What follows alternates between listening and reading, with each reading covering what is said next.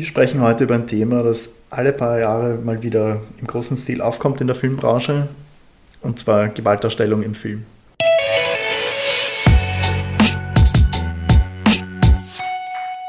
Das ist jetzt unser erstes Format dieser Art bei mhm. Nice Guys. Genau, wo wir über einen gewissen Aspekt von Filmen sprechen, also eigentlich Filmtalk. Ja, genau. Ich, ich glaube, glaub, so haben wir es genannt. also willkommen bei der ersten Episode von Filmtalk. Mhm. Und heute eben ein Thema, das vielleicht jetzt für manche als erstes Thema unüblich erscheint, aber uns beschäftigt das halt schon ziemlich, weil wir beide halt auch viele Filme mögen, die extreme Gewaltdarstellungen beinhalten. Jetzt nicht unbedingt wegen diesen Gewaltdarstellungen, aber genau über das wollen wir halt ja.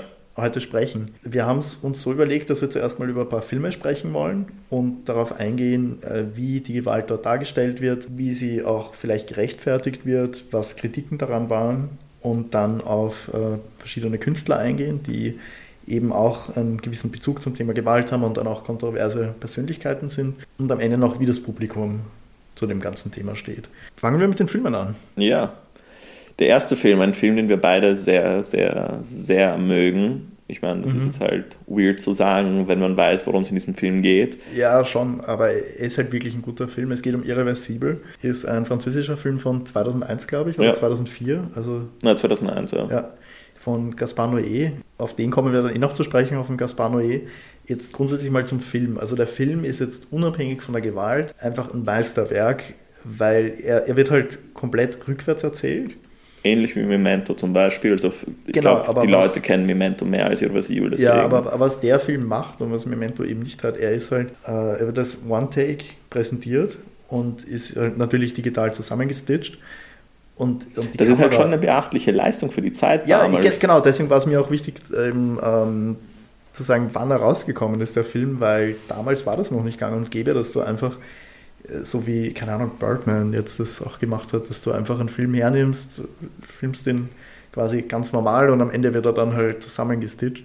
Also wenn du das damals machen wolltest, also ich glaube, das hat schon einen beträchtlichen Teil vom, vom Budget auch gekostet. Ja. Aber es ist wichtig für den Film, äh, ist klare, klare Empfehlung von uns, wirklich mit einem großen Disclaimer auch. Also wer es ist ein sich, wirklich heftiger Film. Ja, also wer, wer, sich wirklich scheut vor extremen Gewaltdarstellungen, bitte den Film dann nicht schauen. Aber er ist einfach wahnsinnig gut. Es geht im Grunde genommen darum, wie einfach äh, gewisse Dinge einfach nur schlechter werden können mit der Zeit. Also ja. es gibt dann noch das Motto vom Film ist, die Zeit zerstört alles. Ich weiß nicht, was wir jetzt zum Plot sagen wollen. Wir würden dann ziemlich viel verraten, aber Spoiler Alert, wenn wir jetzt über diesen Aspekt sprechen, dann nehmen wir schon ziemlich viel vom Film vorweg. Das heißt eben jetzt bitte weghören, wer den Film noch nicht gesehen hat und schauen möchte. Also im Zentrum vom Film steht eine Vergewaltigung, die, äh, und das ist bei dem Film eben so, es wird alles in Echtzeit gezeigt, es gibt keine sichtbaren Schnitte. Das wird einfach in voller Länge präsentiert und es tut wirklich weh, das anzuschauen.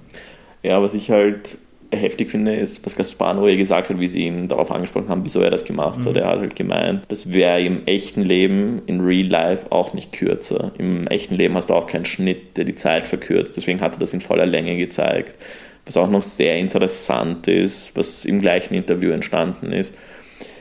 Jeder, der den Film gesehen hat, hat die Szene, glaube ich, sehr lebendig im Kopf, weil das ist so ein Bild, das, das, das dir dass dir einfach im Hirn bleibt für, bis zum Rest deines Lebens, es diese ist halt so, als ob du wirklich also es hört sich jetzt blöd an, aber, als ob du eben dabei wärst.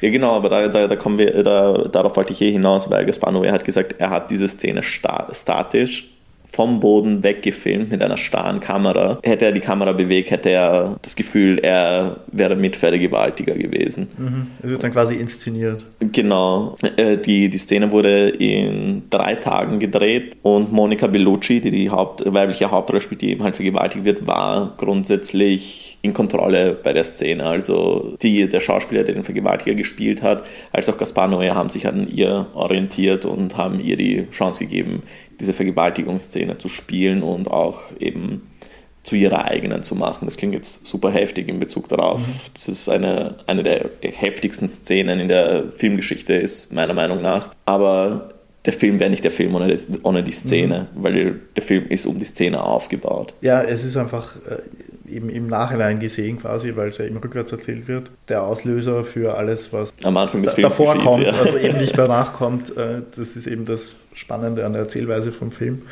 Und es gibt auch noch einen Moment in der Szene, der so ein bisschen, also ich habe es als sozialen Kommentar interpretiert, Ja. Und, und das finde ich auch richtig heftig. Also es ist ja in einer Unterführung und man sieht eben das Ende von diesem Gang und du siehst dann in der Mitte der Szene jemanden da reinkommen und der sieht, was da passiert und geht einfach wieder weg und ruft nicht mal die Hilfe. Ist dann nochmal so ein richtiger Gut-Punch, den du da bekommst beim Zuschauen. Ja, also ich kann es verstehen, wieso irgendwie irreversibel. Ich weiß nicht, ob der, ob der jetzt schon gebrochen wurde, der Rekord, aber wie der Premiere in Cannes gefeiert hat, glaube ich 80 Prozent der Zuseher einfach aus dem Kino gelaufen. Mhm. Der ist irgendwie so der most walked out Film in Cannes. Das Ding ist halt, das ist, denke ich, schon was, worauf der Regisseur auch ein bisschen stolz ist. Ja. Auf diese Tatsache und auf das kommen wir dann eh noch zu sprechen. Und ich glaube, das ist eben der Punkt, wo es vielen Leuten dann wirklich aufgestoßen hat, dass, ähm, dass diese extreme Gewalt eben auch so dieses Markenzeichen von Gaspar Noé ist und der das immer, immer wieder macht. Gern, der eben provoziert auch damit.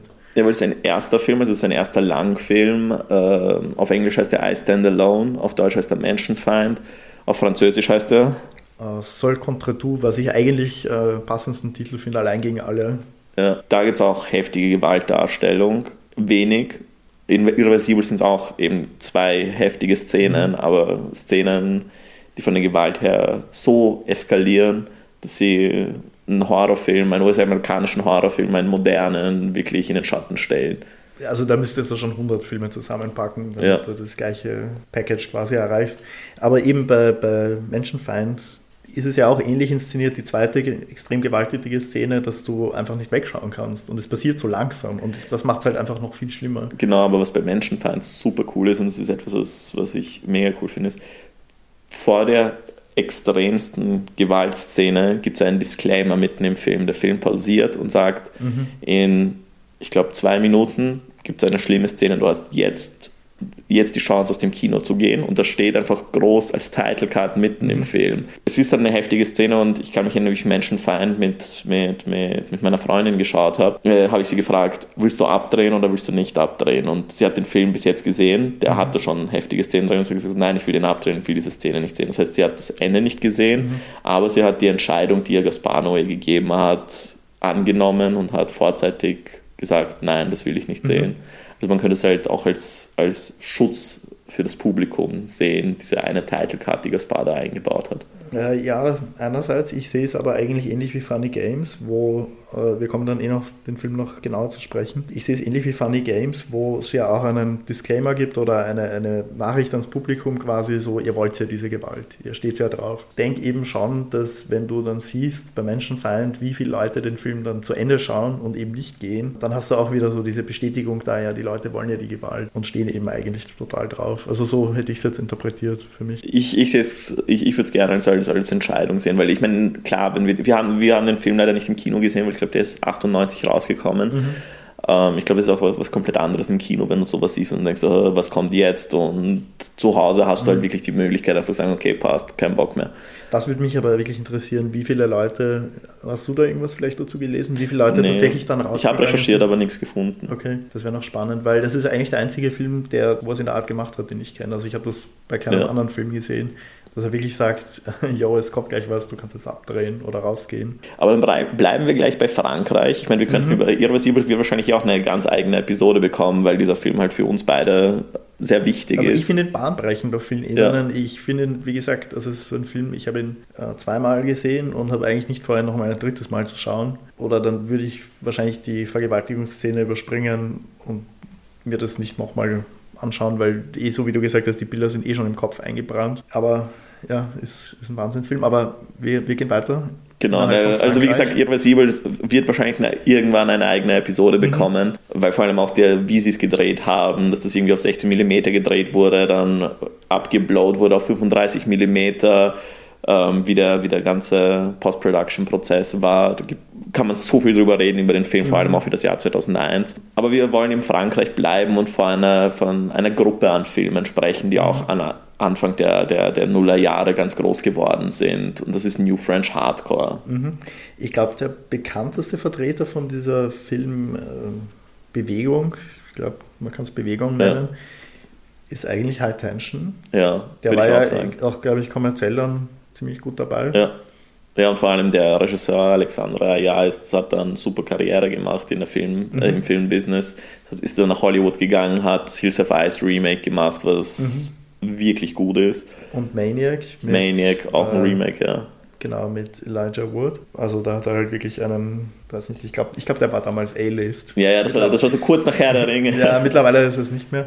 Andere Filme, die noch nennenswert sind, wir, wir sagen beide immer Martyrs, aber eigentlich spricht man, glaube ich, Martyrs aus. Also, Martyrs, ja. Genau. Also Märtyrer, ich weiß jetzt gar nicht, wie er auf Französisch heißt. Äh, da geht es jetzt ganz grob umrissen um äh, sehr viel Folter. Mhm. Es ist eigentlich, äh, also Kammerspiel nicht wirklich, aber es spielt halt in einem Haus. Ist es dann ein Kammerspiel? Schon. Ja, nein, es, spielt wirklich nur in diesem es, Haus. Ja, aber halt schon auf verschiedenen Ebenen. Ja. Also dann auch irgendwie im Keller unten. Und, aber es ist auf jeden Fall auf dieses Haus beschränkt und es geht äh, im Endeffekt darum, um eine äh, junge Frau, die aus einer Gewaltspirale aus einer total kranken ausgebrochen ist und dann da wieder reinfällt und am Ende eben wird dann auch suggeriert, dass diese ganze Gewalt einem höheren Zweck dient. Also es wird versucht, das irgendwie zu rechtfertigen. Ich habe schon sehr lange darüber überlegt, wenn wir über Martyrs in, in unserem Podcast reden, wie wir den beschreiben. Und ich bin jetzt glücklich, dass du das gemacht hast, weil ich hätte das nicht so gut hinbekommen, ohne was, was vorwegzunehmen. Ja, nein, ich habe an das, ähm, also an die allererste Szene denken müssen, weil da ist es ja eben genau das, dass sie rauskommt und sie kommt ja dann nachher wieder da ja. rein. Also ich, ich glaube, so kann man den Film beschreiben, ohne dass man zu viel verrät. Ist auch ein wahnsinnig guter Film.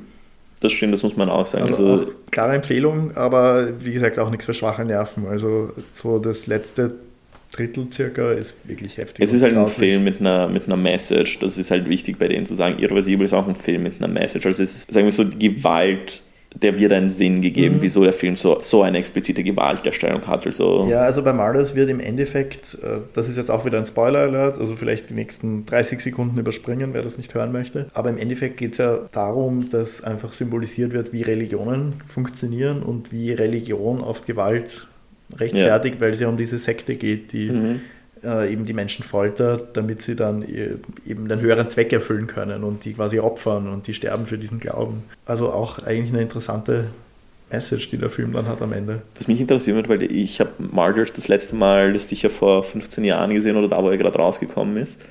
Ich habe die DVD daheim, die sogar die österreichische DVD, weil es in, in, in Deutschland äh, den ungeschnitten nicht gab mit deutscher Fassung. Ich glaube, ich werde mir wieder anschauen, um mir zu schauen, wie.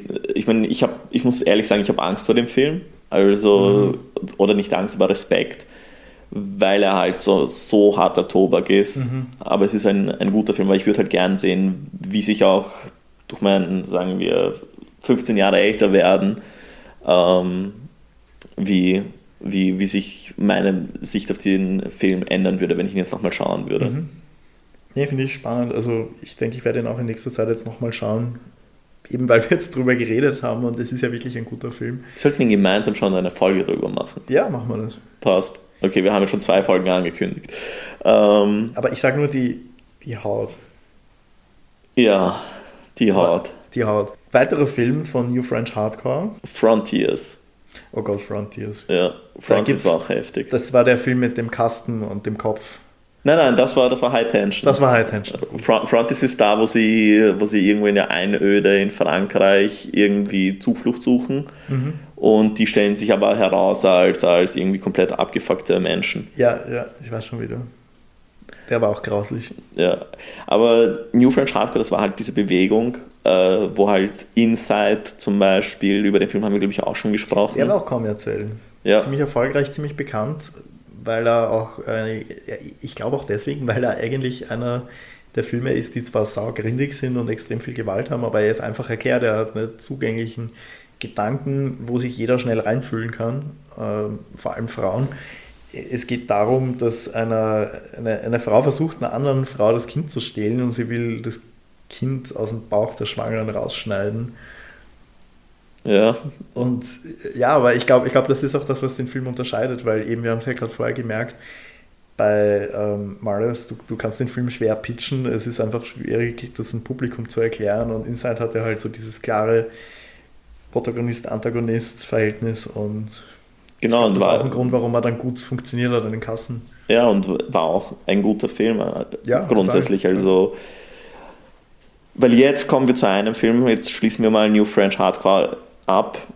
das waren halt eine Ansammlung und New French Hardcore wird noch irgendwie weitergeführt, aber die sind nicht mehr so medial präsent, wie sie mal waren. Ja, ähm, es, ist halt so wie, wie diese, ähm, der Zusammenschluss von den dänischen Filmemachern. Das Dogma, ja. Dogma, genau. Das war ja auch eine Zeit lang dann wirklich präsent und irgendwann ist es halt im Sand verlaufen und ich glaube, das ist da so ähnlich. Es wird immer wieder Nachschub geben. Aber ja. es ist jetzt keine große Bewegung. Ja, weil ich kann mich erinnern, den letzten, der irgendwie als New French Hardcore kategorisiert wurde, war Die Horde. Das war ein Zombie-Film mhm. und ja, es war ein Zombie-Film. Das ist halt das ist, was diese New French Hardcore-Filme für mich ausgemacht hat, dass sie, dass sie halt auch eine unique Story hatten. Also wie gesagt, Martyrs, Frontiers, mhm. Inside, die hatten halt auch, ja, und auch einen Grip. Auch, eine Message, auch, auch wenn es eine Message ist, die dir vielleicht nicht schmeckt und mit der du dich nicht befassen willst, aber es war immer irgendeine da auf eine gewisse Art und Weise. Jetzt sprechen wir über einen Film. Den finde ich stellenweise fast unangenehmer als irreversibel. Definitiv. Also ich habe den Film einmal gesehen und ich habe nie wieder vor, ihn nochmal zu schauen. Mhm. Der Film nennt sich A Serbian Film. Und das ist halt ein Film, wo es wirklich nur um Gewalt geht. Also wir kommen eh gleich drauf, welchen Zweck die Gewalt in dem Film wieder dienen soll ich sage deswegen dienen soll, weil eben jeder eine eigene Interpretation davon hat. Mhm. Also andere empfinden es vielleicht wirklich als sinnlos. Aber ich, ich muss auch sagen, also der Film hat eben nicht mal sowas wie irreversibel, dass er jetzt äh, ein, eine Inszenierung, also, also eine Inszenierung hat, die besonders heraussticht aus der ganzen Filmwelt oder, oder sonst irgendwas, was ihn spannend macht. Es geht eigentlich wirklich nur straight um diese abartige, bestialische Gewalt. Also ja. Erklär vielleicht mal kurz, und vor allem auch um mhm. eben sexuelle Gewalt. Und ja. das ist halt etwas, was, was mich persönlich richtig, ja. richtig hart trifft. Magst du kurz erklären, worum es in dem Film ja. grundsätzlich geht? Ähm, eins muss ich zu Serbien-Film noch sagen, so äh, wirklich eine, eine gescheite Story hat er nicht. Ja, aber, ja. Er hat keine gescheite Story, keine gescheite Inszenierung. Es ist halt naja, aber die Cinematografie von dem Film ist schon gut. Also es ist schon, es ist schon sagen ja. wir so, wenn man die Bilder außen vor lässt, aber vom, von der Lichtgestaltung, von der Bildgestaltung, ist ein schöner Film. Ja, aber da sind wir eh auch bei dem Thema, was du gemeint hast, sexuelle Gewalt. Es geht ja. ja. also Pornografie spielt ja auch ein Thema in dem Film. Und es geht ja, also die, die Story ist mehr oder weniger ein Pornodarsteller, hat aufgehört mit, mit der Pornobranche, wird von einem neuen, coolen Regisseur angesprochen, ob er für ein Projekt zu haben wäre. Was sich, was anfängt wie mehr oder weniger ein schön inszenierter Porno, entwickelt sich dann weiter und weiter in etwas ganz, ganz anderes, ganz Schlimmeres. Also es gibt dann mhm. noch Szenen, wo ähm, wo irgendwie ein Schulmädchen ist und das wird als Objekt der Begierde inszeniert und der Pornodarsteller, der Hauptdarsteller, wird halt auch unter harte Drogen gesetzt. Ähm, Drogen, die ihn potent machen sollen, damit er halt überspitzt gesagt nur mit dem Schwanz denkt und dann halt einfach Mayhem im Namen dieses Regisseurs anrichtet. Ich meine, da gibt es halt auch noch eine richtig heftige Szene. Mhm. Ich weiß nicht, ob wir über die sprechen sollten oder unser Podcast dann für immer gecancelt wird. Nein, ich würde einfach sagen, wer, wer jetzt nach den ganzen Beschreibungen immer noch Lust hat, den Film zu schauen, soll es gern machen. Es ist auf eine gewisse Art und Weise sicher lehrreich zu sehen, was da alles so drauf draußen ist auf den Leinwänden dieser Welt. Aber es ist nichts, äh, was man gesehen haben muss. Das stimmt, also vor allem für uns. Wir haben uns, ich kann mich erinnern, wie er rausgekommen ist, haben wir uns mit einem Freund von sehr unterhalten und der ist halt mhm. halt Serbe und er hat gesagt, ja, er findet den Film gut, er versteht den Film, mhm. weil es halt eine Anspielung eben drauf auf die Regierung sein soll und wie sie das Volk wortwörtlich über die Jahre hinweg, über die Jahrzehnte hinweg gefickt haben. Ja, es spielt halt im Prinzip jeder Charakter dann eine Rolle, die einen Bezug zu Serbien hat. Also einer ist quasi Serbien, dann äh, gibt es äh, eben die, die, die Exekutive, mhm. quasi wird von einem anderen Charakter verkörpert und und und und eben dieses, äh, wie, wie, die, wie die Machtverhältnisse im Land funktionieren soll durch die Charaktere und wie sie miteinander agieren, eben dargestellt werden. Aber es ist einfach die Art und Weise, wie es, wie es äh, gezeigt wird, ist einfach wirklich grauslich. Also ja also das ist der einzige Film, von dem ich sage, den will ich nie wieder sehen. Ich würde den auch nicht nochmal schauen wollen. Es gibt sicher noch andere, die ich auch nicht sehen möchte, aber der steht sehr, sehr weit oben, wenn nicht wirklich an der Spitze. Ja, das ist, bei, über, bei Serbian-Filmen gibt es dann immer die Debatte über den freudschen Schockpanzer, über den wir auch heute auch noch mhm. kurz sprechen. Aber so viel zu Serbien-Film, das ist halt ein Film, der, ich habe persönlich noch keinen Film gesehen, der den an Gewalt übertrifft. Mhm. Der Gut, ist wirklich schwer zu überprüfen. Dann sprechen wir von einer weiteren Filmreihe, die wirklich einfach nur zur Gewaltdarstellung konzipiert wurde oder zumindest, Im Prinzip, zumindest die ja. Teile ab zwei, Ja, und zwar es geht um Saw. Hat sicher jeder zumindest einen. einen, einen der ganzen Teile gesehen. Also es gibt ja, glaube ich, fünf oder sechs Teile ich mittlerweile. glaube sieben mittlerweile. Oder sieben, ja. Also ist wirklich ein riesen Franchise geworden. Und ich, also meiner Meinung nach, das Problem der Filme ist eben, äh, dass der erste Film ist, weil wir jetzt vorher darüber geredet haben, wann ist es kein Kammerspiel mehr, der ist definitiv ein Kammerspiel. Mhm. Äh, Zumindest eine, äh, ein Handlungsstrang ist ein Kammerspiel. Es gibt mehr. der erste ist halt auch noch richtig gut. Also da sieht man, Ja. James Wan hat, ist mit dem Film halt, okay, berühmt würde ich nicht sagen, aber hat seinen Durchbruch geschafft mit dem Film. Und das Mhm. sieht man ab Teil 2 haben andere Filmemacher übernommen. Da sieht man halt auch wirklich das, das Talent für eine gute Story und für eine gut inszenierte Story, weil von der Qualität nimmt es ab. Saw 2 so ab. Und das Ja. war konstant.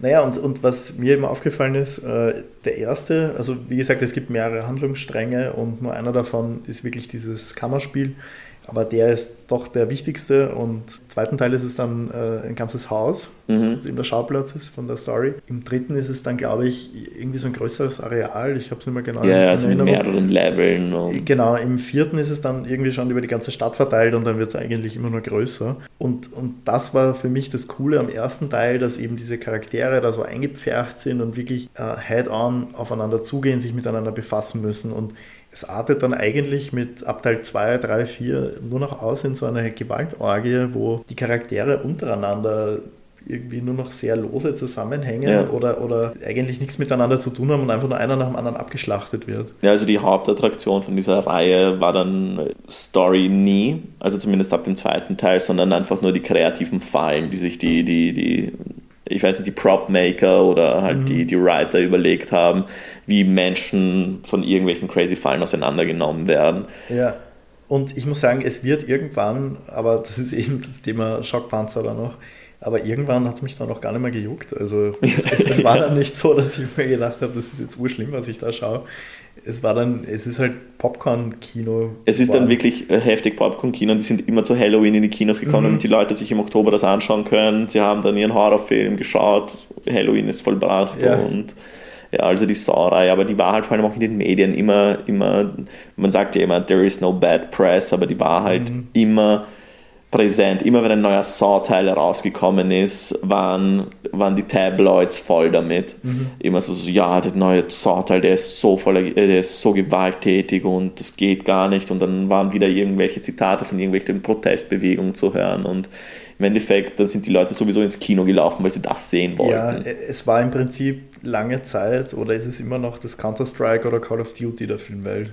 Also Ja. diese Filmreihe wird zu großen Teilen dafür verantwortlich gemacht, dass Jugendliche gewalttätig werden. Also das war wirklich äh, sehr, sehr lange und sehr oft immer ein Thema. Ich weiß nicht, ob das wirklich den riesen Impact hatte, wie es die Protestbewegungen gemeint haben. Es ist halt immer so, wenn, wenn immer irgend sowas rauskommt, müssen, Man gibt's braucht immer, einen Sündenbock. Genau. Ja, ein Film, den wir auf die Liste gegeben haben, weil wir da was experienced haben, was, also ich für meinen Teil, was ich so noch nie experienced habe. Ich auch nicht. Und zwar, das ist Ex-Drama, Mhm. ein Film, den wenige Leute kennen.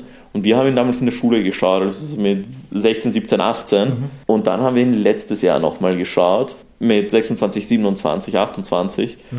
Und ich fand den, wie ich, äh, wie ich ihn jetzt als älterer Mensch geschaut habe, einfach so viel Ärger.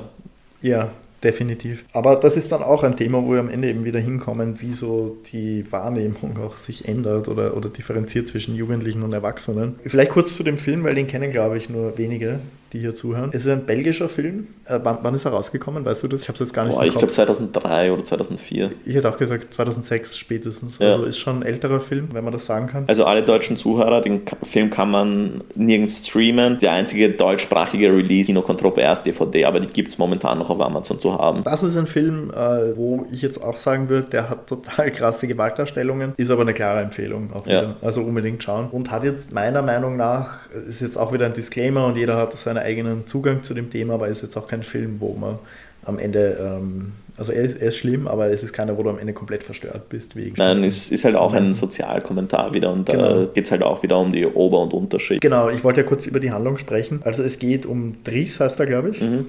Äh, Das ist ein Autor, der ein gutes Leben lebt in der Großstadt und ja, ein ruhiges, behütetes Leben eben führt. Und dann steht im harten Kontrast dazu so eine äh, Gruppe an, an Menschen aus der belgischen sozialen Unterschicht und die sind eine Band und die brauchen einen neuen Drummer. Mhm. Und er hat früher Schlagzeug gespielt und ich weiß gar nicht, wie das dann passiert, dass er die Typen kennenlernt. Äh, ich glaube, sie tauchen einfach mal bei seiner Wohnung auf, weil sie ihn ausrauben wollen oder irgend sowas. Ich, ich weiß es gar nicht mehr. Also, genau, also da, treffen ist, sich zufällig. da ist halt der große Bruch, weil Ex-Drummer ist eine Buchverfilmung äh, von eben einem, sagen wir, skandalösen belgischen Autor. Mhm.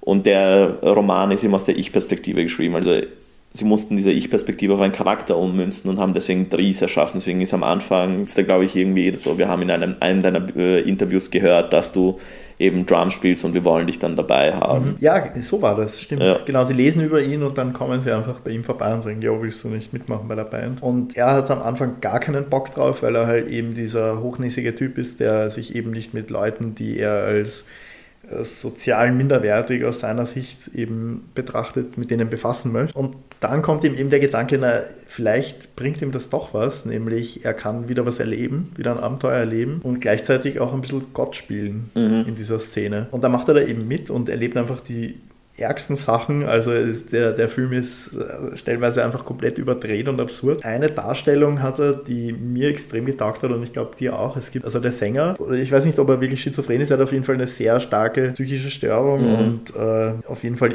irgendwie eine gewisse Art und Weise eine gespaltene Persönlichkeit. Und in den Szenen, wo du ihn in seiner Wohnung siehst, da geht er immer auf der Decke herum. Ja. Eben um zu zeigen, dass der in einer kompletten Parallelwelt lebt und wo, wo alles Kopf steht. Also das hat mir irrsinnig getaugt. Also das ist, der Film ist auch super inszeniert, der ja. Soundtrack ist super geil. Es ist ein kleiner, dreckiger Film, der wirklich viel aus dem Stoff macht. Definitiv eine ja. klare Empfehlung, hat aber auch sehr heftige Gewaltdarstellung, mhm. vor allem auch was eben sexuelle Gewalt wieder angeht. Ja. Es, ist, es ist nicht irgendwie vulgär inszeniert oder so, es, es ist ertragbar. Aber es gibt stellenweise sogar Dinge, die dich einfach zum Lachen bringen, ja. obwohl es eigentlich grindig ist. Oder vielleicht deswegen, weil es grindig ist, bringt sich zum Lachen. Und weil du auch gesagt hast, dreckig, also der Film ist halt wirklich dreckig. Ja. Und darauf legt der Film eben sehr Wert, dass er diese zwei Welten, also es ist wirklich visuell gut gemacht, dass er diese zwei Welten mit einem sehr harten Kontrast darstellt. Also das Apartment von Dries ist immer ganz clean, die weißen Wände. Es leuchtet, ja. Genau, es ist, es ist unglaublich hell, also so als ob Gott da drin wohnen wird. Vermutlich die Wohnung von Michael Haneke ja. hergegeben für den Dreh. Und eben im Kontrast dazu dann diese abgefuckten, äh, grindigen Baracken, in denen eben die anderen Charaktere leben. Also auch in der Hinsicht wirklich gut gemacht. Also ja, definitiv. Toller Film. Wir haben jetzt auch noch zwei Serien bei unseren Filmen stehen und die sind auch sehr wichtig für dieses Thema, weil es sind wirklich highest rated Entertainment Pieces, mhm. die von so vielen Menschen geschaut wurden. Und zwar Dexter und The Walking Dead. Beide Serien, die an Gewalt nicht sparen. Mhm. Fangen wir mit Dexter mal an. Ja. Dexter war ja auch eine, also ich glaube Walking Dead war am Ende viel erfolgreicher, aber auch eine der erfolgreichsten Serien der 2000er Jahre, 2007 hat die begonnen, glaube ich. Na, 2005, weil sie ist 2013 ausgelaufen und hat, und hat acht, acht Staffeln. Staffeln ja. Mhm. Aber war unglaublich erfolgreich, ist auf Showtime gelaufen, eben acht Jahre lang. Also wir, wir sind uns eher einig, die ersten vier Staffeln waren so viel besser als die. Ja, alles, was danach vier. kam. Aber ich habe die Serie trotzdem zweimal komplett durchgeschaut oder dreimal sogar. Ich habe es mittlerweile vergessen und du, glaube ich, auch mindestens zweimal. Ja, zweimal, ja. Ich, ich bin kurz davor, sie zum dritten Mal zu schauen, jetzt wegen New Blood. Wegen New Blood, genau. Also das ist ja das äh, Sequel, das einfach wirklich in Echtzeit zehn Jahre später mhm. quasi spielt oder neun Jahre. Ja, äh, vielleicht für die, die es wirklich nicht kennen, kurz, worum geht es in Dexter? Es geht um einen äh, Typen, der bei der äh, Polizei von, hilf mir kurz. Miami, wer, Miami. Miami, genau, bei der Polizei von Miami arbeitet als äh, Blutspurenanalyst. Also mhm. ich weiß gar nicht, ob es sowas wirklich gibt. Auf jeden Fall, er ist eben da, dafür da, dass er an Tatorten dann immer analysiert, wie die äh, Blutspritzer sind und eben kann daraus schließen, welche Waffe verwendet, welche Waffe wurde. verwendet wurde wohin der Täter vielleicht geflohen ist, was äh, genau passiert ist. Und er hat halt wirklich eine, eine, eine extrem gute Gabe, dass er dann in seinem Kopf Geschehnisse rekonstruiert. Und was er dann oft macht, er behält sich manche Details für sich selber und gibt die gar nicht weiter an die Polizei, weil er weiß, die würden damit jetzt eh nicht wahnsinnig viel anfangen. Und dann bringt er die Mörder selber zur Strecke. Und er rechtfertigt eben in dem Sinn auch gleichzeitig dadurch diese Gewalttaten, die er begeht, weil er eben äh, ja, quasi das macht, was die Polizei nicht schafft weil sie genau. es innerhalb von ihren Restriktionen nicht hinbekommt. Ja, und er spricht halt immer von seinem dunklen Begleiter, von seinem Trieb, Menschen töten mhm. zu müssen, weil er halt als Kind was Heftiges erlebt hat. Das würde jetzt aber, aber zu sehr in die Story eingreifen und zu viel spoilen. Deswegen belassen wir es mal dabei. Ja, ich glaube, der ORF, also der österreichische, ein österreichischer Fernsehsender, der österreichische Fernsehsender, hat sich ja irgendwie, irgendwie geweigert, eine Zeit lang Dexter auszustrahlen. Mhm. Kannst du dich daran noch erinnern, an, an dieses, diese, diese Ja, diese es ging Statements? eben darum, dass quasi äh, die Serie, also ich habe es auch so wahrgenommen als Zuschauer, dass wenn du die Serie schaust, du eigentlich nie hinterfragst, was er da macht. Ja. Also, weil es er ist der Held, aber er ist ein Killer. Äh, genau, weil es einfach ganz klar aber dargestellt wird, er ist auf der Seite des Lichts quasi und das andere ist die Seite der Schatten und er bringt eigentlich alles ins Reine, obwohl er herumrennt und Leute killt. Gut, soviel zu Dexter. The Walking Dead läuft ja gerade die letzte Staffel. Ähm, und das ist eine Serie, die teilweise super langatmig ist, mhm. sehr wenig Gewaltdarstellung hat, aber wenn sie dann, sagen wir es, hochdreht, mhm, dann, dann gibt es so richtige Holy Shit-Momente. Also, ja, ich sag nur. Äh, Mid-Season Finale von Staffel 6 oder 7 war es, glaube ich. War Negan. Ja, der genau, Baseballschläger. Der Baseballschläger, aber was ich noch viel heftiger als als Negan fand, war eben dieses. Äh, mhm, ich weiß, was du meinst. Dieser ja. Zufluchtsort, wo die Menschen dann, Spoiler Zone, zu essen verarbeitet werden, die Überlebenden, und sie halt wirklich abgeschlachtet werden wie Schweine. Ja, also wirklich bei diesem Schlachttrögen, wo dann auch gleich das Blut reinfließt, damit es ja. keinen Dreck macht. Und also die, die, werden wirklich systematisch dort gekillt und zu Essen verarbeitet. Das ja. ist mir auch sehr lange im Kopf stecken geblieben, muss ich sagen. Also Walking Dead dreht ordentlich auf, was, was Gewalt angeht. Und da ist etwas, was keiner von diesen Filmen oder Serien, über die wir gesprochen haben, sonst macht. Und zwar das Ganze als fettes Franchise aufziehen. Du kannst mhm. dir Fanartikel kaufen, T-Shirts, Tassen und und und von einer Serie, die halt wirklich gewalttätig ist. Und wir haben es ja selber mal erlebt bei einem Dreh, den wir hatten haben wir mit einem, kind, äh, mit, einer, mit, mit, mit einem Mädel gedreht, also einer Kinderdarstellerin. Und die hat uns gesagt, so, ja, ich schaue Walking Dead. Und sie war halt einfach so elf oder zwölf. Ja, und ich so, okay, wow. Und da sieht man halt auch, wie die Gewalt gerechtfertigt wird, dadurch, dass es halt so ein Massen, so eine Massengeschichte ist und dass es so ein mhm. erfolgreiches Medium ist. Es ist so, wir schauen das alle. Wir verfolgen jeden Sonntag die Abenteuer von Rick und Daryl und wie sie alle heißen. Und dadurch wird gerechtfertigt, dass da schon heftige Bilder sind, nur weil wir es alle schauen. Mhm. Fand ich persönlich ein bisschen crazy. Ich denke, es ist halt auch der ganze Rahmen, in dem das spielt. Es gibt keine Justiz mehr, es gibt keine Exekutive mehr, weil Apokalypse vorherrscht. Und ich glaube, worauf die Serie auch stark baut, ist beim Zuschauer immer dieses, naja, was würdest du machen in der Situation? Und entweder du killst jetzt den Typen oder er killt dich. Was ich eben heftig finde, sind dann die Charaktere, die eben komplett, äh, merkt man jetzt, wie unsere Praktikanten unsere Sprache beeinflussen, aber die komplett wack drauf ja. sind und komplett ihren Shit losen und einfach ja, eben wirklich dann auch Spaß haben, daran Menschen abzuschlachten und das eben zelebrieren. Man muss aber dazu sagen, die überleben meistens auch nicht lang. Ja. Also die kriegen dann eh das, was sie verdienen. Also in dem Sinn ist die Serie, schließt sie dann eh wieder den, den moralischen Kreis und sagt, okay, äh, es gibt diese Menschen, aber die kriegen dann auch ihre gerechte Strafe, auch wenn es jetzt vielleicht kein klassisches Rechtssystem mehr gibt, aber kannst trotzdem nicht machen, was du willst, weil am Ende immer das Gute siegt. Also das ist dann schon noch so die Message von der Serie und ich glaube, dadurch werden dann noch so diese richtig psychopathischen äh, Gewaltdarstellungen sollen dann wieder ein bisschen relativiert werden, dass man den Leuten noch vorführt. Äh, ja, ja, wenn es um Leben Fall. oder Tod geht, ist es okay, aber wenn du äh, einfach nur ein Psychopath bist, der gerne Leute abschlachtet, dann ist es nicht okay. Ja, das auf jeden Fall und ich glaube, das macht die Serie auch, auch vieles ihrem Erfolg aus, dass halt die, die bösen Jungs das bekommen, was sie verdienen ja. ähm, und die Guten am Ende triumphieren, aber nichtsdestotrotz sieht man on-screen, nicht off-screen, richtig heftige Gewaltdarstellung und das ist ein Franchise, ein Milliarden-Franchise, das von Videospielen über, äh, mhm. äh, über ist ja eine Comic-Verfilmung, hat mit Comics angefangen, hat jetzt Videospiele, hat jetzt super viel Fanartikel. Noch mehr Comics. Noch mehr Comics, also wird ausgeschlachtet und die Gewalt rückt da komplett in den Hintergrund, da wo die meisten Medien bei Saw schreien oder so, die lassen Walking Dead einfach, einfach durchgehen. Das stimmt. Und ich muss sagen, teilweise finde ich die Gewaltdarstellungen in Walking Dead schlimmer als in Saw zum Beispiel. Ja, weil, ja, definitiv.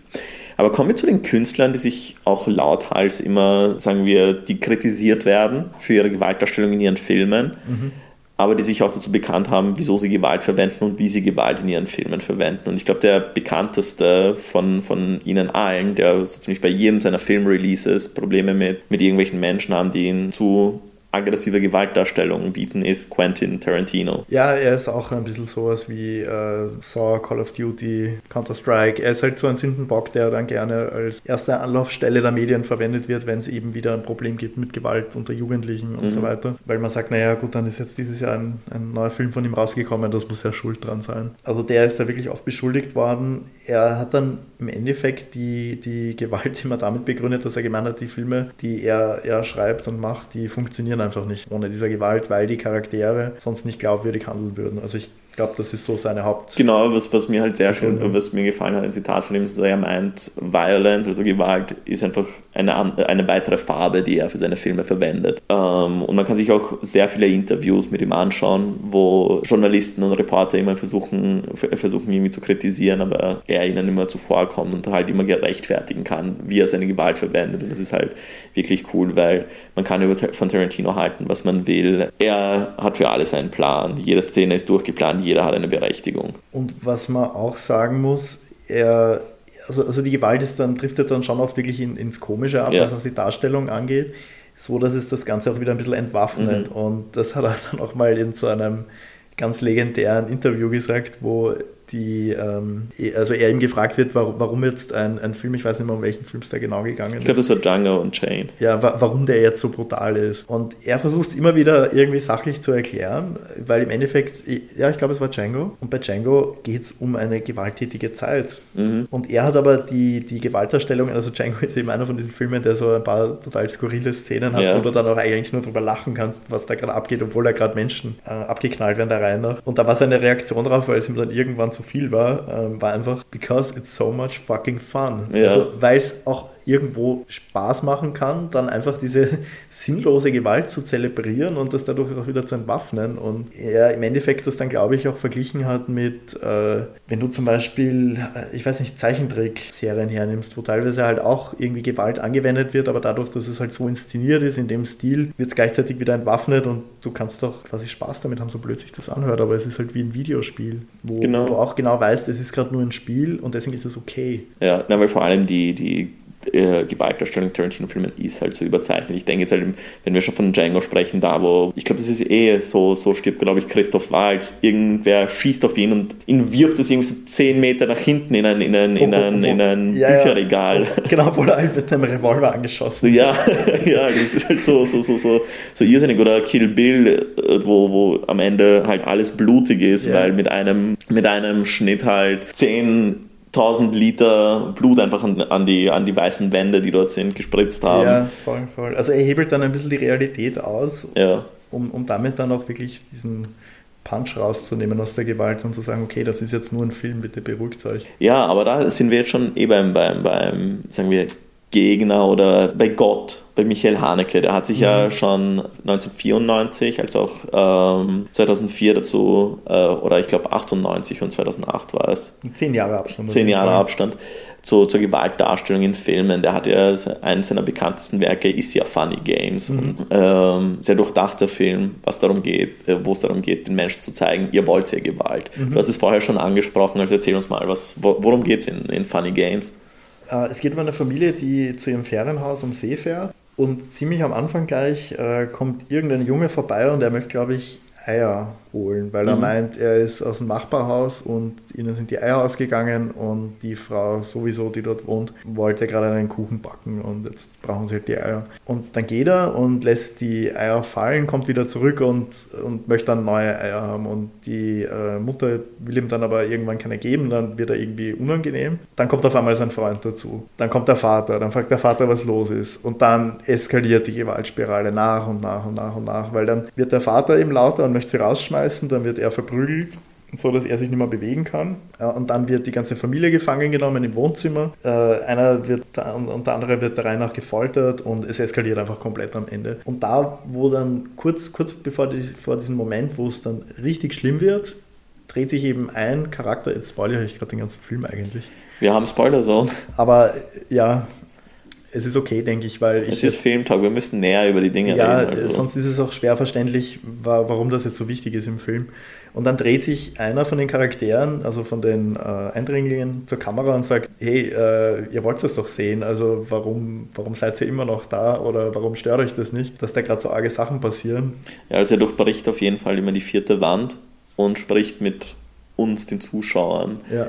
Ähm, und ich finde es halt cool, weil Michael Haneke hat damals, wie der erste Film, der Österreich, die österreichische Produktion gekommen ist, gesagt, das ist halt sein Kommentar auf eben harte Gewaltdarstellung in den Filmen und dass er das eigentlich kritisiert und nicht gut findet, dass Gewalt so ver verherrlicht und verharmlost wird mhm. und Funny Games soll da ein Kommentar dafür sein. Ja, dann zehn Jahre später, gerade wo Saw am gehyptesten war, hat Michael Haneke was super Geiles gemacht. Er hat Funny Games nochmal gedreht, aber in Amerika. Aber das super coole an dem Film ist, er hat den, seinen eigenen Film geremaked und Shot für Shot, Auflösung für, äh, für Auflösung, Kader für Kader komplett gleich gemacht. Ich habe die amerikanische Version leider nie gesehen, aber das finde ich eben total geil, dass das einfach nochmal genau derselbe Film ist. Ich werde ihn jetzt, glaube ich, irgendwann mal schauen. Vor allem für Director's Talk, wenn wir es brauchen, oder für Director's Spotlight. Ja, da auf jeden Fall. Aber ich finde es eben, also, also ich finde es ich total cool, wie er das gemacht hat. Einfach die Gewaltspirale, es, es fängt ja wirklich harmlos an. Also einfach ja. mit einer verbalen Auseinandersetzung, dann äh, wird irgendwie mal ein Schlag ausgeteilt und dann wird es irgendwann blutig und richtig schlimm und dann werden Leute getötet. Und das, er dreht aber diese Gewaltspirale wirklich ganz langsam zu und, und du als Zuschauer kriegst auch nicht wirklich mit, dass es gerade so laufend eskaliert. Aber er hält dir dann eben den Spiegel vor und sagt, hey, merkst du überhaupt, was gerade passiert und findest du das nicht geil? Und ich glaube, den hat dann auch keiner abgedreht. Also da hat dann auch wirklich jeder bis zum Ende geschaut bei ja. dem Film. Ja, dann was Funny Games auch hat im Original, also auch im Remake, ist die Szene mit der Fernbedienung. Ähm, mehr wollen wir dazu gar nicht sagen. Schaut euch den Film einfach an. Also Funny Games ist eine definitiv eine Empfehlung. Ja, sonst, äh, es gibt noch einen Film, den Michael Haneke gemacht hat, den aber du, glaube ich, nicht gesehen hast. Oh Gott, jetzt fällt mir der äh, Code Unbekannt, ist, glaube ich, der deutsche Titel. Den habe ich gesehen. Code, Code Unocue oder wie der so von. Äh, Connu ist, glaube ja. ich, genau, Connu. Aber nein, dann war es der andere. Cachet habe ich nicht gesehen. Cachet, genau, ja. Cachet. Äh, da hat er das Poster schon eine Anspielung auf diese äh, gewalttätige Szene. Das war was, wo ich sagen muss, das habe ich bis jetzt nicht verstanden. Ja. Warum das passiert oder wie das passiert. Ich möchte jetzt eigentlich auch, auch gar nicht näher darauf eingehen, aber auf jeden Fall, es ist ein Charakter, von dem du überhaupt nicht erwarten würdest, dass er in dieser Situation jetzt extrem gewalttätig wird. Der eskaliert einfach von einer Sekunde auf die andere komplett. Und du fragst dich einfach, what the fuck ist gerade passiert? Und ich weiß nicht, was da der Sinn dahinter war. Ich glaube, es ging einfach darum, die Zuschauer zu schocken und dem Film eben dieses etwas zu geben, worüber die Leute dann reden. Und da kommen wir dann eh auch bei Gaspar Noé drauf mhm. zu sprechen noch, weil ich ja vorher schon gemeint habe, dass ich vermute, dass Gaspar Noé eben bewusst immer diese Sachen einsetzt, damit die Leute dann auch über die Filme reden. Und dann gibt es auch ein Beispiel von Michael Haneke, nämlich Bennys Video. Ja, Bennys Video. Das ist meine, wir könnten auch über Wolfszeit reden, das ist dieser... Den habe ich leider nicht gesehen. Der, der, der postapokalyptische Film von Haneke, über den auch sehr wenig gesprochen wird. Aber ich denke mal, Bennys Video ist eine bessere Gesprächsgrundlage, mhm. weil es da halt eben auch in dieses Thema reingeht, vor allem auch Anspielung auf Gewalt im Film hat. Ja, voll. Äh, da geht es im Endeffekt darum, wie, also Benny, das Kind, das, um, um das es in dem Film geht, ähm, Spoiler Alert, ja. die nächsten 30 Sekunden wieder überspringen, wenn ihr das nicht hören wollt. Äh, Benny bringt ein Mädchen um mit einem, äh, ich weiß jetzt nicht, wie das Teil genau heißt, mit dem du, du kannst damit Rinder und Schweine genau. und so einen Bolzen, der so rausgeschossen wird. Und komplett emotionslos macht er das. Und dann siehst du einfach, wie die Eltern versuchen, das Ganze zu vertuschen. Ja, und das gelingt ihnen ja auch. Genau, aber im Endeffekt ist da dieses Schockierende halt, halt dass das Kind so teilnahmslos wirkt an der ganzen Sache und und glaube ich eben auch nicht versteht, was es da gerade gemacht hat und was da gerade passiert ist. Ich habe es so ein bisschen gesehen als äh, Dexter als Kind.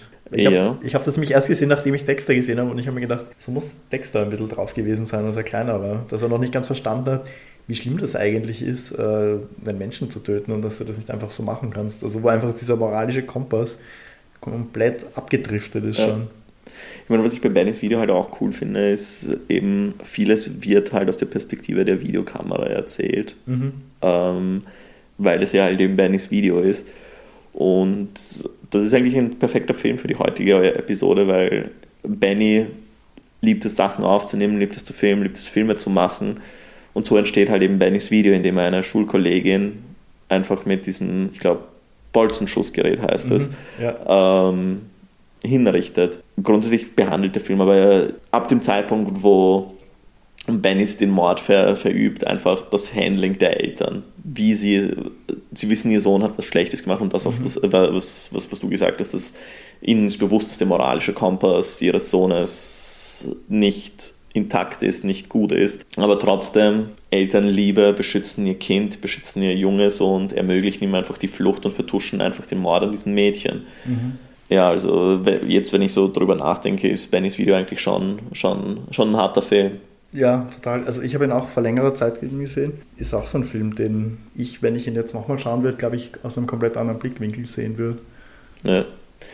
Also wir sehen, Michael Haneke verwendet äh, Gewalt ganz anders als viel subtiler ja. und wirklich mit einem Zweck dahinter. Nicht so wie zum Beispiel Quentin Tarantino, der halt wirklich Gewaltparaden, auch ähnlich wie John Woo zum Beispiel, ähm, einfach Gewaltorgien stattfinden mhm. lässt, weil er das eben als Farbe sieht, mit der er zeichnet. Äh, Michael Haneke ist eher verurteilend gegenüber dem und, ja, und verwendet sie wirklich, um, um die Story zu erzählen. Ja, nein, es geht, es geht eigentlich äh, fast immer darum zu zeigen, äh, also es passiert irgendeine Gewalthandlung und was bringt die dann in den Charakteren hervor? Ja.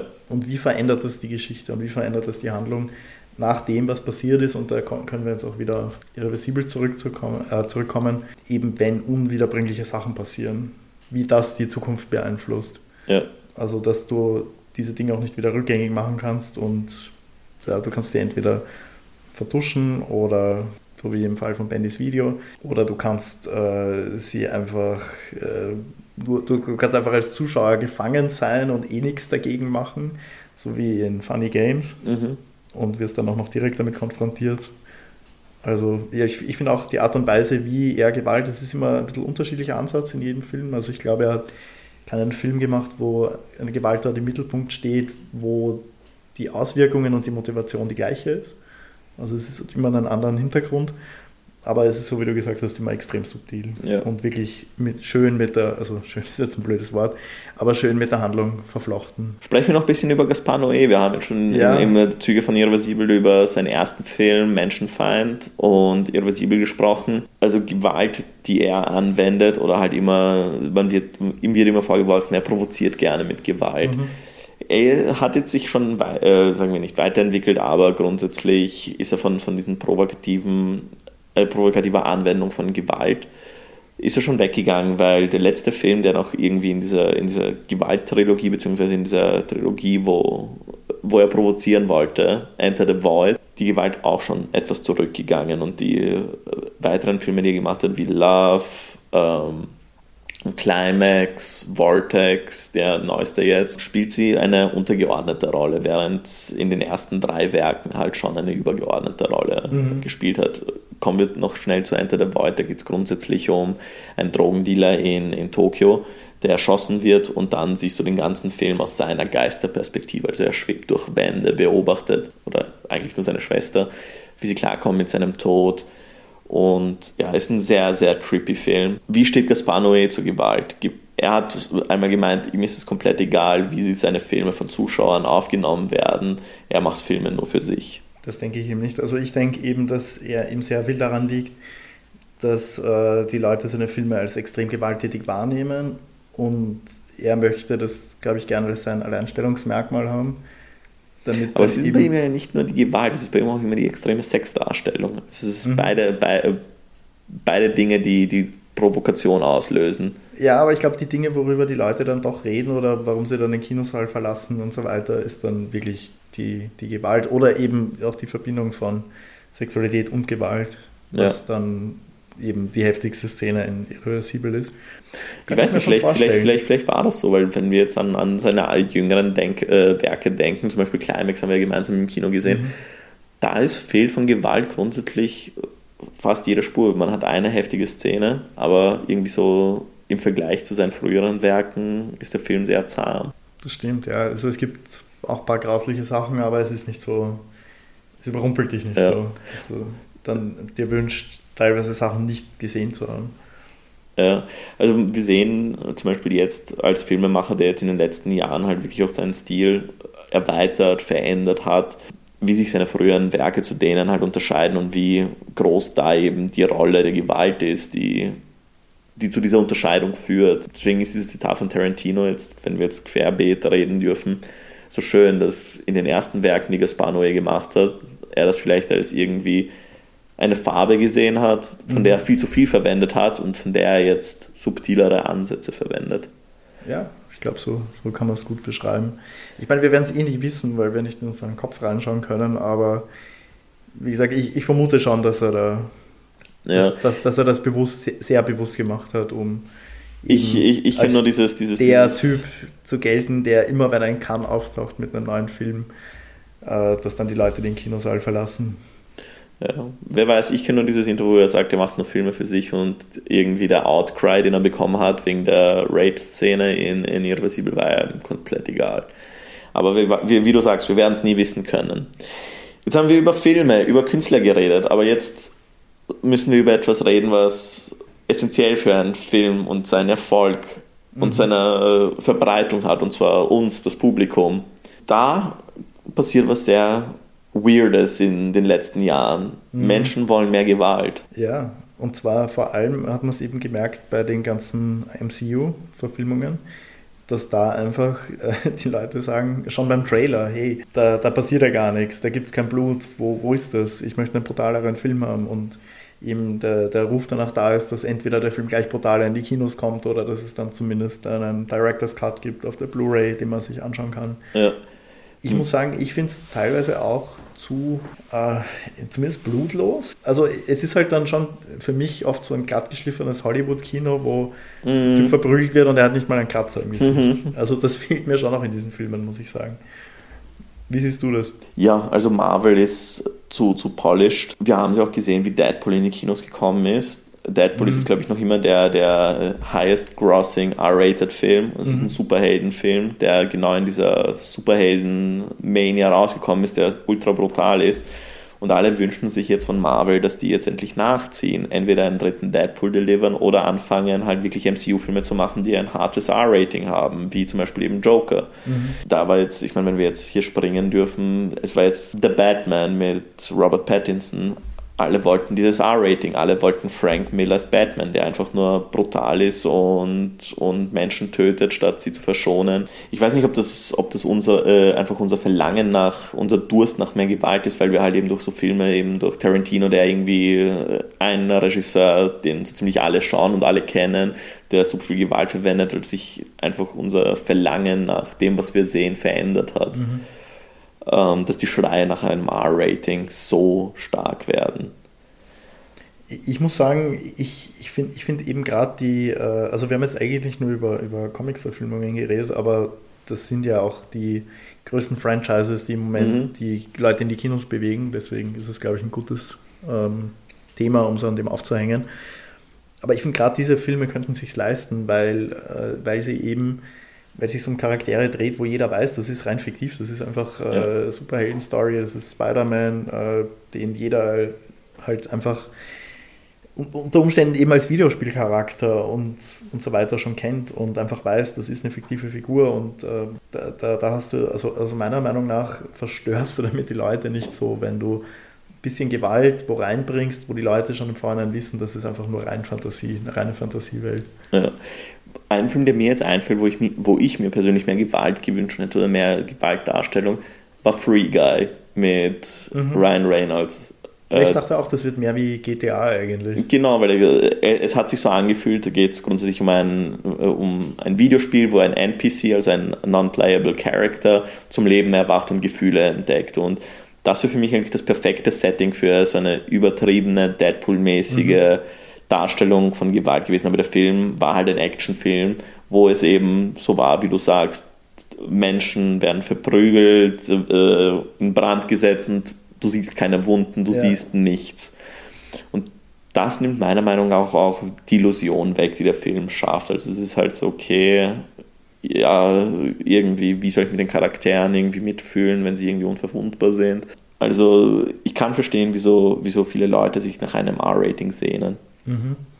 Das war jetzt aber ein, ein guter Punkt, weil, äh, weil, weil, du gesagt hast, dass man dann schwieriger mitfühlen kann. Ich denke schon, dass das auch ein Aspekt ist. Also dass es dann einfach teilweise die Emotionalität auch rausnimmt, ja. wenn du dir denkst, okay, der ist eh unsterblich, was juckt mich das jetzt? Weil ich weiß eh, er kann nicht sterben, es kann ihm nichts passieren, egal was noch kommt. Und da, Spoiler Alert, ich meine, das sollte jeder gesehen haben, der ja. das Podcast hört, aber in Endgame war das, oder? Mhm wo halt Tony Stark dann einfach stirbt. Und, ja. und das war so geil, weil, weil also, weil, weil das einfach dieser, der allererste MCU-Film war ja Iron Man 1 und mhm. du dachtest halt, okay, wenn einer nicht sterben kann, dann Tony Stark und dann. Er hat zehn Jahre lang dieses Franchise getragen. Ja, und ja. dann geht genau er drauf und das war so gut einfach, äh, weil, weil es so unerwartet war. Ja, und sie haben es halt abgeschlossen. Also sie sind Full Circle gegangen, also da muss man sagen, was man von MCU halten kann oder nicht, sie haben es wirklich geschafft, über zehn Jahre hinweg eine zusammenhängende Story zu erzählen und das ist halt schon eine, eine Meisterleistung. Das MCU nach Endgame ist eine komplett andere Geschichte. Vielleicht, wir wollen ja eher auch eine MCU-Folge machen, mhm. da werden wir die Filme ein bisschen auseinandernehmen und, und schauen, was, was so passiert. Aber ein wichtiger Punkt noch zum Abschluss und zwar Jugendliche und Kinder, die Gewalt in Filmen schauen. Mhm. Also ist ja schon wissenschaftlich bewiesen, dass es wirklich zu, zu schlechten Erfolgen in der Schule kommt, zu Wut und Aggression hervorlösen mhm. kann, wenn Kinder in einem frühen Alter mit Gewalt sich auseinandersetzen. Ich persönlich muss sagen, ich habe als Kleinkind oder beziehungsweise ab dem Alter von sieben Jahren ihren Scheiß schauen dürfen, das ich, den ich kann und wenn ich ihn als Kind erzeugen würde, würde ich das auch für mein Kind befürworten und ich glaube, das ist jetzt der Moment, wo der Podcast gecancelt wird.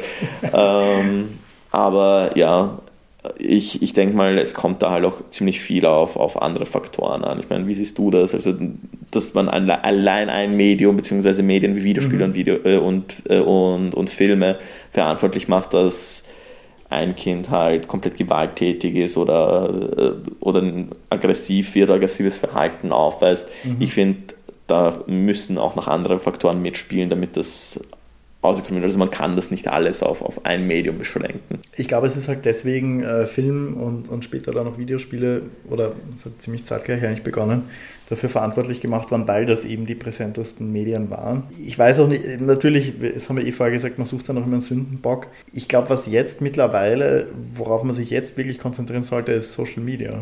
Ja, da passieren definitiv. Sachen, das ist so fernab von dem, was auch die Eltern mitbekommen. Und äh, ich, ich denke, da, da sollte man im Moment ansetzen. Bei den Filmen, ich weiß nicht, ich, ich sehe es auch so wie du, es ist, es ist jetzt nicht was, was vermutlich jedes Kind auf Dauer total kaputt macht, aber ich denke schon, dass es wichtig ist, dass die Eltern da auch ein bisschen einen Überblick haben, was schauen eigentlich meine Kinder so und, und wie, wie könnte die das beeinflussen. Aber ich glaube nicht, dass, einfach, dass man einfach nur Filme dafür verantwortlich machen kann. Ja. Oder Videospiele. Wie gesagt, im Moment denke ich, ist Social Media ein Riesenfaktor, warum manche Kinder einfach nicht klarkommen in der Welt in der Zeit vor Social Media? Wer weiß. Ich weiß es nicht. Also da war es äh, abseits von Film und, und Videospielen vermutlich auch einfach, äh, also es gibt so unglaublich viele Faktoren, zum Beispiel unsere Welt, die sich immer schneller dreht. Äh, du hast einfach, also, also man kann dann wirklich, man, man kann so, so weit in, in, in Details gehen, zum Beispiel Wohnraum wird teurer, das heißt die Wohnungen kosten mehr, das heißt beide Elternteile müssen arbeiten. Das heißt, Kinder haben, verlieren irgendwo den Connex zu ihren Eltern, die ihnen eigentlich beibringen sollten, wie die Welt funktioniert, müssen selber zurechtkommen, machen sich dann untereinander der Welt aus, die vielleicht ein bisschen ungerechter ist. Dadurch äh, kann dann Wut entstehen, dadurch kann Gewalt entstehen und und und. So, jetzt sind wir aber ausgegangen von steigenden Wohnungspreisen. Also, wie gesagt, es gibt so viele Faktoren. Ich glaube nicht, dass man jetzt einfach nur sagen kann, Filme sind böse. Filme ja. äh, machen Menschen zu, äh, also Kinder zu Soziopathen, Psychopathen und Killern. Also das äh, meiner Meinung nach ja, kann man das nicht so klar abgrenzen. Das, das, das sehe ich genauso.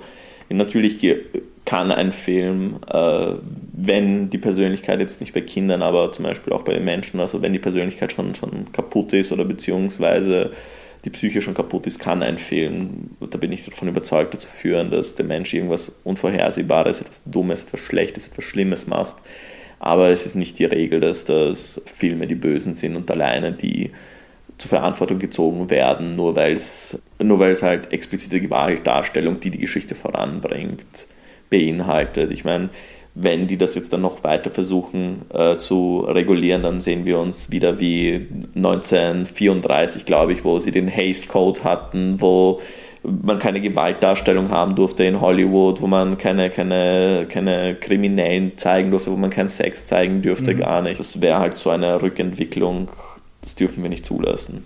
Also was meiner Meinung nach sehr, sehr, sehr viele Probleme präventieren wird, nämlich, also am Ende soll, willst du ja Probleme nicht unbedingt lösen, sondern du willst ja vermeiden, dass sie überhaupt entstehen, ja. wäre Ethikunterricht in der Schule, verpflichtend, ab der Unterstufe. Ab der Unterstufe vor allem. Weil wir hatten das zum Beispiel in der Oberstufe und ich kann mich erinnern. Das nur zwei Jahre. Genau, ich kann mich erinnern, es war extrem spannend und lehrreich und hat versucht, irgendwo an gewissen Stellen diesen moralischen Kompass zu justieren. Aber viel wichtiger wäre es ja, den ganz früh schon richtig einzustellen. Mhm. Also das ist meine Meinung dazu. Einfach bei der Bildung ansetzen, damit Inhalte auch einfach klarer differenziert, differenzierter aufgenommen werden können. Ja. Und damit einfach vermittelt wird, ähm, was, ist, was ist fiktiv, was ist real, was ist äh, gut, was ist schlecht. Also damit da einfach, damit ein Austausch stattfindet. Weil ich glaube, das ist es eben, äh, wenn Kinder mit solchen Inhalten konfrontiert werden, die sie verstören, ist das eine Sache, aber wenn sie einen Austausch haben und das ähm, nach außen tragen können, darüber sprechen können, dann kann sehr, sehr viel von negativen Folgen ja. verhindert werden oder es, oder es gibt einfach gar keine, weil sie einfach früh lernen, damit umzugehen. Das sehe ich genauso und halt eben auch den, den, den Menschen, den Kindern mitgeben, ähm, wieso diese Gewaltdarstellung in diesem Medium so getroffen wurde, warum, wieso sich der Mensch, der das erschaffen hat, das gedacht hat, wieso es, wieso das, ähm, wieso es wichtig war, so gezeigt zu werden, damit man sieht, okay, das ist nur ein Film, so wie du sagst, und dieser Film verwendet dieses Stilmittel aus dem und dem Grund. Mhm. Wenn ich jetzt zum Beispiel nachdenke, was ist ein Medium, das es schon ganz früh gegeben hat, Malerei. Oder Bücher. Bücher wurden ja, ja auch schon zensiert wegen, wegen, wegen Gewalt und Verreibung bzw. Gewalt. Ja. Aber wenn ich mir zum Beispiel jetzt so vorstelle, im, im, keine Ahnung, im 18. Jahrhundert, wenn irgendwelche Kinder sich dann irgendein äh, Gemälde anschauen von irgendeinem Krieg, wo Menschen abgeschlachtet ja. werden, was müssen sich die gedacht haben? Dass das normal ist. Aber wenn ihnen damals wer erklärt hätte, hey, das ist Krieg und im Krieg passieren solche Sachen und ähm, hoffentlich wirst du das nie erleben müssen, dann wäre das vielleicht auch anders gewesen. Also, wie gesagt, ich glaube, es hat schon immer irgendwie, äh, es, war schon immer wichtig äh, für gewisse Darstellungen, dass da Gewalt einfließt, egal ob es jetzt Malereien waren oder Geschichten in Büchern oder sonst irgendwas. Ja, ja, na, ich jetzt bin hab. Jetzt habe ich ein bisschen den Faden verloren. Was ich sagen wollte, ich glaube, es war immer schon Teil unserer, unserer Medien, egal wie die, äh, in welcher Art und Weise die existiert haben. Ich würde halt gerne wissen, wie Kinder wichtig, reagieren. Einen Umgang damit beizubringen. Ja. Ich würde halt gerne wissen, wie, wie Kinder reagieren, wenn sie zum Beispiel ein Gemälde von Peter Paul Rubens sehen oder so, das, oder das Haupt von Medusa zum Beispiel, wo man halt einfach einen, einen abgetrennten Medusa-Kopf sieht mit Blut und allem drum und dran. Das ist nichts anderes als ja, ein Bild das Gewalt darstellt. Mhm. Ja, ich glaube, wir haben alles, alles, also aus unserer Sicht zum, zum, zum also unseren, unser, unseren Aspekt der Gewalt im Film, Debatte abbehandelt. Natürlich könnten wir jetzt darauf gehen, auf diese wissenschaftlichen Arbeiten, die da geschrieben wurden. Da könnten wir vielleicht auch auf Bowling for Columbine angehen, weil da ging es ja auch um Videospiele und Filme. Shit, über den haben wir jetzt nicht gesprochen. Ja. Weil das war ja auch ein Film, wo wirklich sehr, sehr, sehr viel mit dem Finger gezeigt wurde. Ja. Aber das würde jetzt komplett den Rahmen sprengen. Wir haben ja jetzt am Ende sogar Nice Guys, der Pädagogik-Podcast draus ja. also, ja. Äh, war eigentlich gar nicht der Plan, aber ich, ich glaube, das war uns beiden ein Anliegen, das auch irgendwie mal rüberzubringen, wie wir dazu stehen, weil wir eben beide äh, auf unserer auf unseren äh, Lieblingsfilmlisten sehr viele Filme drauf haben, die Gewalt im Mittelpunkt haben. Ja. Und das eben, ja, äh, eine Meinung dazu haben, die wir euch einfach mal näher bringen wollten. Hast und auch eine frische, frische Sicht auf die Dinge bringen, außer ja. nur, nur Filme sind böse. Genau, also wenn ihr das nächste Mal einen brutalen Film schaut und euch denkt, das war jetzt komplett unnötig, dann überlegt euch, was da jetzt wirklich die Gedanken dahinter waren. Es gibt tatsächlich Filme, wo wir auch der Meinung sind, es ist unnötig. Ja. aber sehr, sehr oft steckt irgendeine bestimmte Motivation, ein Kommentar oder sonst irgendwas dahinter, ohne den der Film wahrscheinlich nicht der Film wäre. Mhm. Wir haben über Mann beißt Hund auch nicht gesprochen. Ja. Wir haben so viel vergessen. Wir haben so, aber beziehungsweise vergessen, wir, wir, wir können jetzt nicht über alles sprechen. Ich glaube, wir sind jetzt schon bei über einer Stunde Laufzeit. Das ist wahrscheinlich die längste Podcast-Folge. Die wir je gemacht haben. Ja. Genau, äh, also bis dato zumindest. Wer weiß, wo es noch kommt. Mir hat es unglaublich, das klingt jetzt wieder so blöd, mir hat es unglaublich Spaß gemacht, Ja. darüber zu reden. Mir auch. Und ich glaube, wir sollten es jetzt beenden.